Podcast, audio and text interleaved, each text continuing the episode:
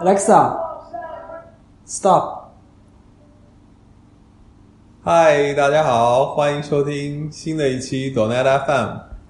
这大个家开好场是不是比较特别？ 非常装逼。有点，如果大家知道 Alexa 有多笨的话，可能就能听懂你这个冷笑话了，对吧？对，他他是一个，我我我不能再说他的名字，因为他可能会以为我在喊他。对呀、可能会生气，对吧？对嗯，但他就是在完成有限的功能的情况下，比如说问交通情况、天气，还有设闹钟，就比较方便，完全通过语音，不需要你那个通过手指按某些 button，对吧？而且更重要一点是，它那个麦克风做的还比较好，就是你离它七米的话，它都能听见你的声音，不需要扯着嗓子喊，这点比较好。然后联系一下我们现在这个置身所在的场景，就能知道这个东西有多么好用，对吧？李峰，我们在你位于西雅图郊区的豪宅里面， 我们坐在一个家里只有一张沙发的房子里， 对，但确实是挺挺漂亮的啊！如果你如果这个收音机前的各位朋友也能听见啊，也能看见的话，那我们得搞直播才行。可以考虑一下。嗯，好，那我们这个我们今天坐下来呃录一期节目，也是因为 Lex 今天住到我家，然后录一期番外吧，随呀便聊一聊。挺好啊。虽然我是呃奔赴微软公司总部，前面三天都在开这个呃 MVP 的全球峰会，但实际上呢，因为很多内容啊，这个受到保密条款的限制啊，这个就不能给大家提前爆料了。但是呢，我可以给大家预告一下，在十一月的十六日啊，微软公司会在纽约当地时间的上午，在纽约当地的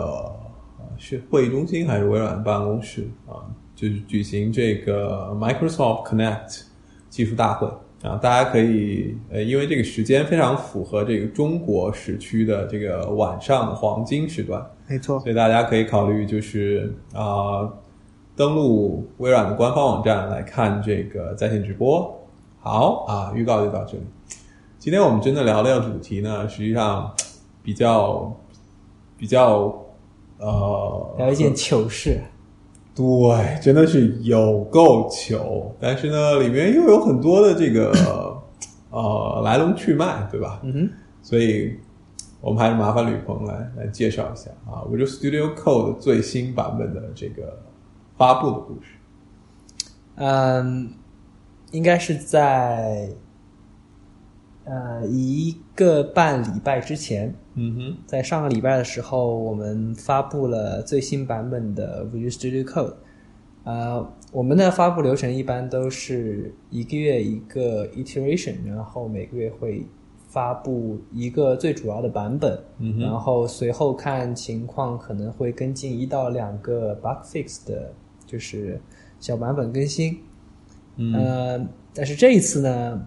就是出现了一点小小的乌龙，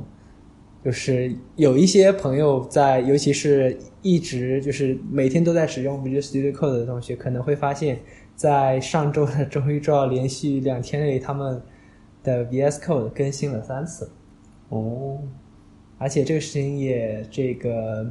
怎么讲呢？闹得沸沸扬扬吧，就是呃就不卖关子，具体的事情是我们把 NPM 搞挂了，也不能说把 NPM 搞挂了，就是看他们离破产，就是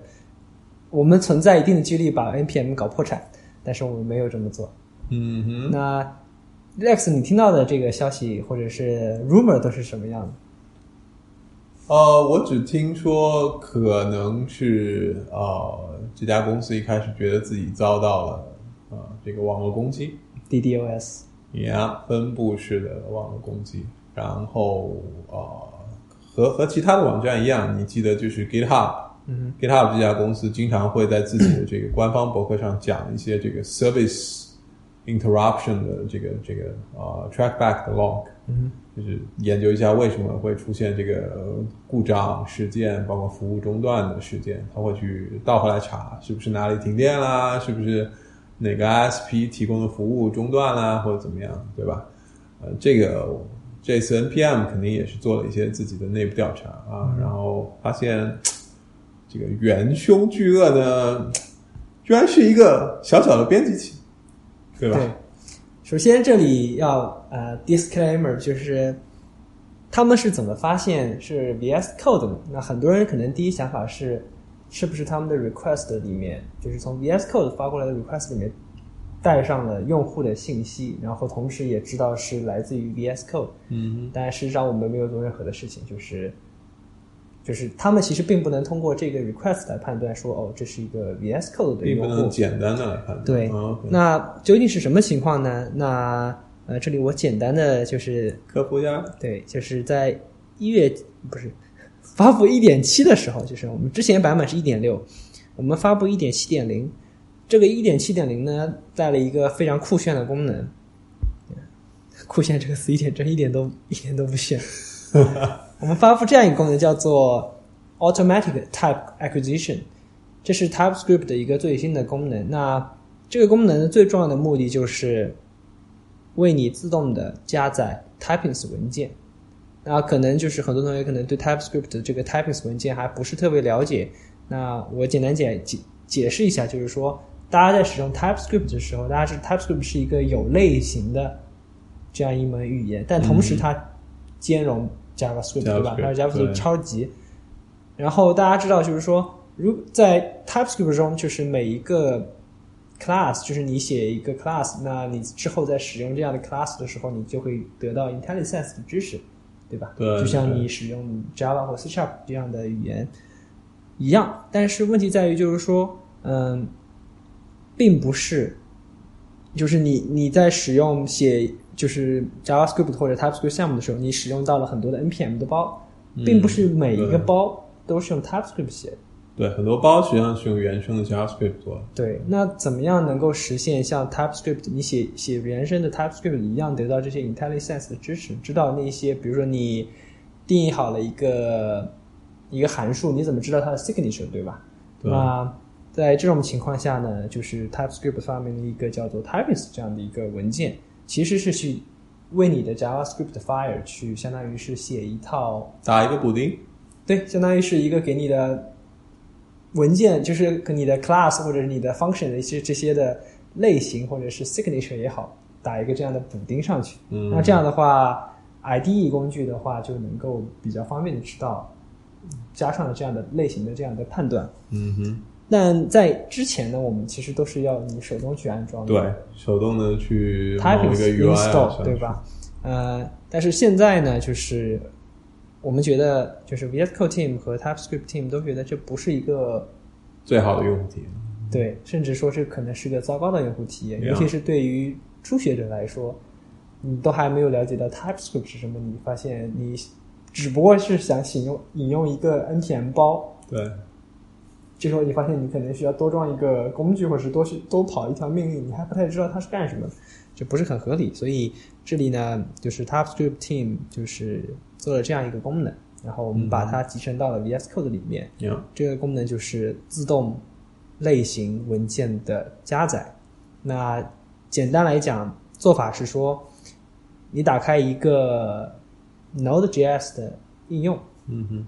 你的一个 application 一个 project。 Yeah 这时候我们发现里面有一个 package 叫 JSON 这样的一个文件，这个文件里面大家知道就有 dependence 和 dev dependence 对吧？对，然后我们看到有 dependence 之后，我们看到哦，里面是一个列表，是你引用了哪些 npm 包。对，嗯这个时候呢，我们就会尝试去为你把它，如果它存在一个 typings 文件的话，我嗯，们就会尝自动试去把把它从服务器上拉下来。对，然后放在系统的 cache 里面。那就是以前可能是说有好几个地方去存这些 typings 文件，嗯大家知道那个 GitHub 上面这样有一个 project 叫对做，GitHub 上面有个 repo central repo。对，但是我们现在做法是说把所有的 typings 文件都放在了 npm 上面，所以你们实际上是把它做了一个二手的上传，对。但其实 npm team 就是跟我们沟通一下，他们也很高兴，就是我们把 typings 文件存在了 npm 上，这样因为你的、啊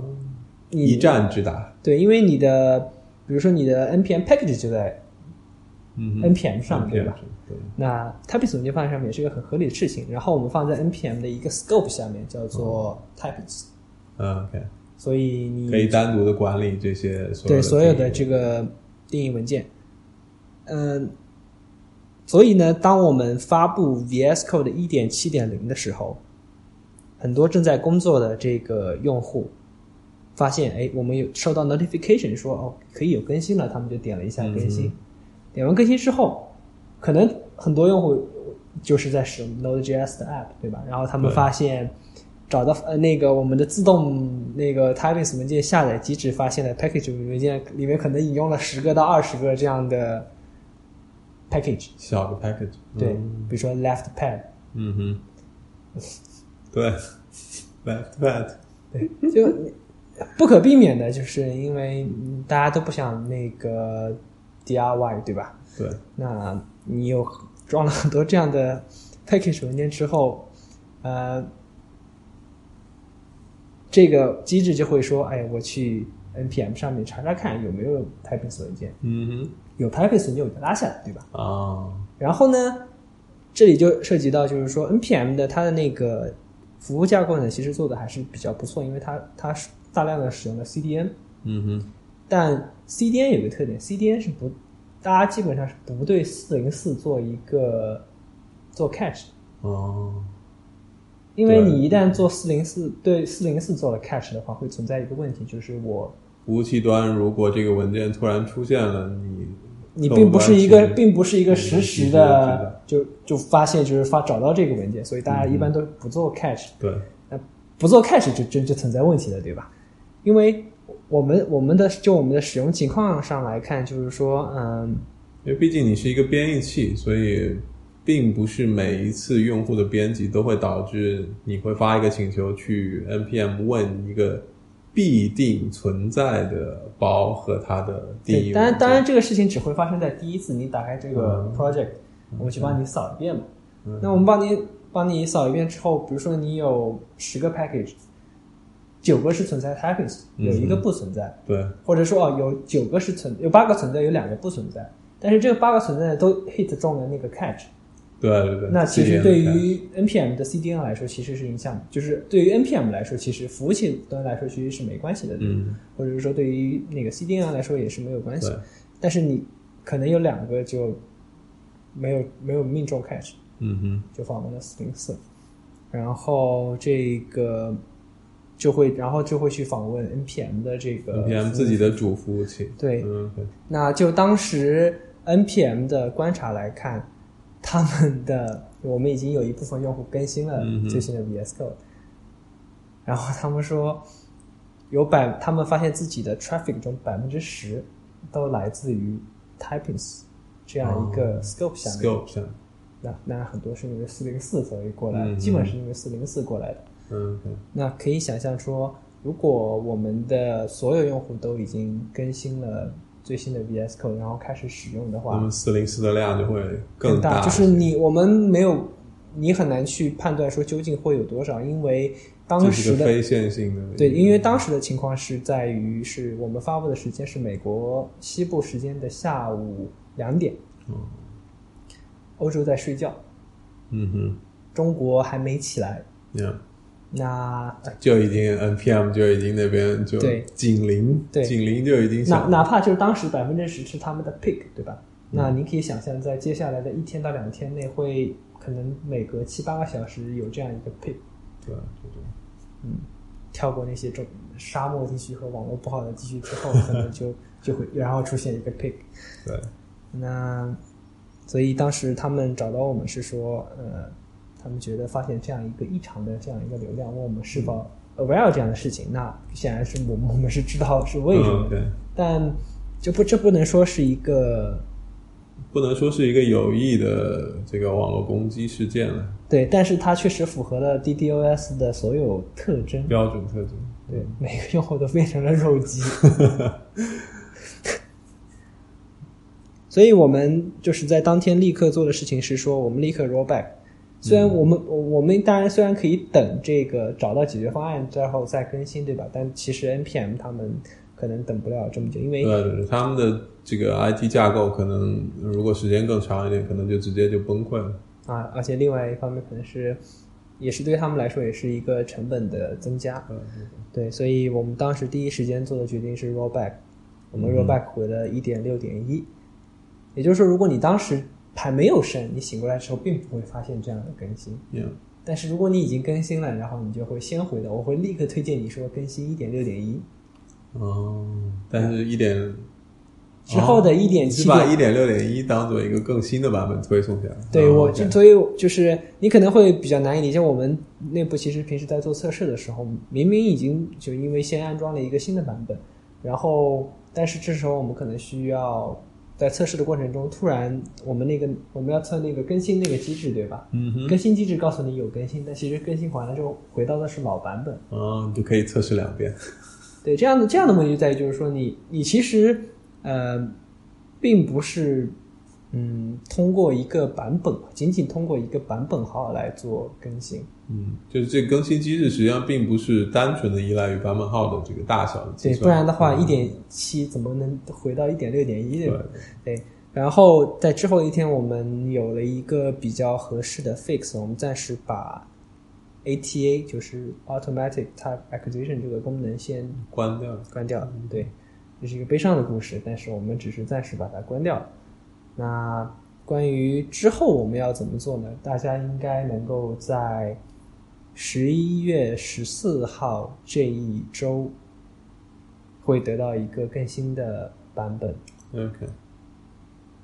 好，那我们这一期的节目就到这里啊、希望大家继续关注短来 FM 第二季的其他节目。好，多谢大家关注。呃，谢谢大家，以后希望有更多这样的小道消息、 y e 花边故事。好，谢谢大家，再再见见。